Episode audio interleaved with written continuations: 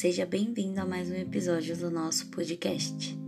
Por problemas técnicos eu acabei pulando uma semana, mas estou aqui de volta com um tema muito necessário e importante, e com a certeza de que a maior parte das pessoas que escutar este episódio vai acabar se identificando com a mensagem.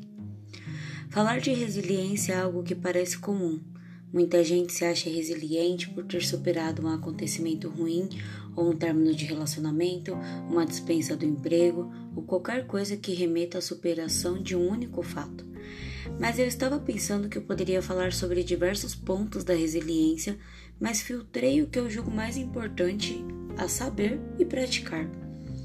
Resiliência tem bastante relação com a questão de superar sim, mas ela está melhor ligada à nossa capacidade de reagir positivamente diante de uma situação ruim.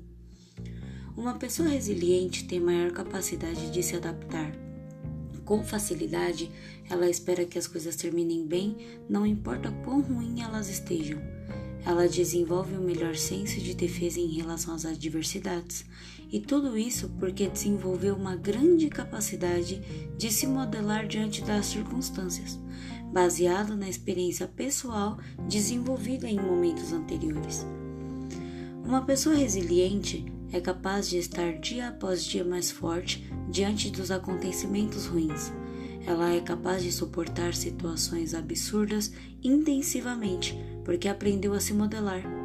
Ela aguenta sofrimento em excesso porque está acostumada a lidar com situações de alta pressão, controle ou fracasso.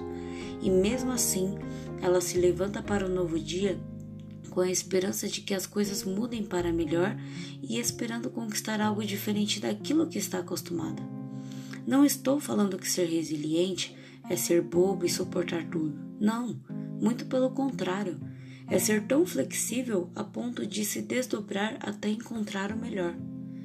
Quando você se torna alguém resiliente, você se dá conta das suas conquistas, você desenvolve vínculos com pessoas que te dão apoio para suportar o pior. Você reescreve a sua história da forma que mais te agrada, lembrando sempre de olhar para o melhor. Quando você é resiliente, você tem maior tendência em ajudar outras pessoas, pois neste caso você acaba se tornando mais empático, considerando que sabe como é estar do lado da dor. Você evita se culpar sempre, pois sabe que na maior parte das vezes a culpa de algo não depende de você, já que o que depende de você, você aprendeu a lidar. É como uma crise de ansiedade, que é ensurdecedora, mas você superou uma, duas, três, dez vezes. Você sabe que vai superar mais uma, ainda que em todas elas acredite que algo pior vai acontecer.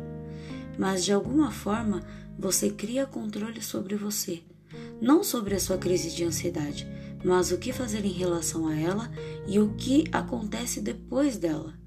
A mesma coisa quando você passa por uma situação delicada no seu trabalho ou no seu relacionamento, você vai aprendendo a se moldar mediante as situações para saber superá-las e se ajustar conforme a necessidade no caso de acontecer novamente.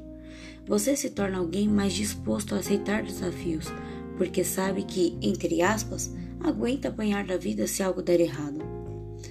Ser resiliente é saber que, mesmo em meio ao caos, de alguma forma o bem vai sobressair e não importa o que aconteça, você vai superar. Resiliência é sobre ter o poder de apanhar e seguir em frente, como uma luta, por exemplo. Quem aguenta mais acaba ganhando, e essa capacidade de se reinventar faz você diferente em meio à tempestade. Você dança conforme a música, porque você sente a batida. Mas como diz Oswaldo Montenegro, quem não ouve a melodia acha maluco quem dança. E eu desejo que você possa se reinventar, que você possa superar, ser otimista e saber lidar. Eu desejo que parem de te bater para que você não precise sofrer, mas que mesmo sem apanhar, você não esqueça de sair do lugar. Até porque, só por viver, você ainda precisa se reinventar. Até o próximo episódio.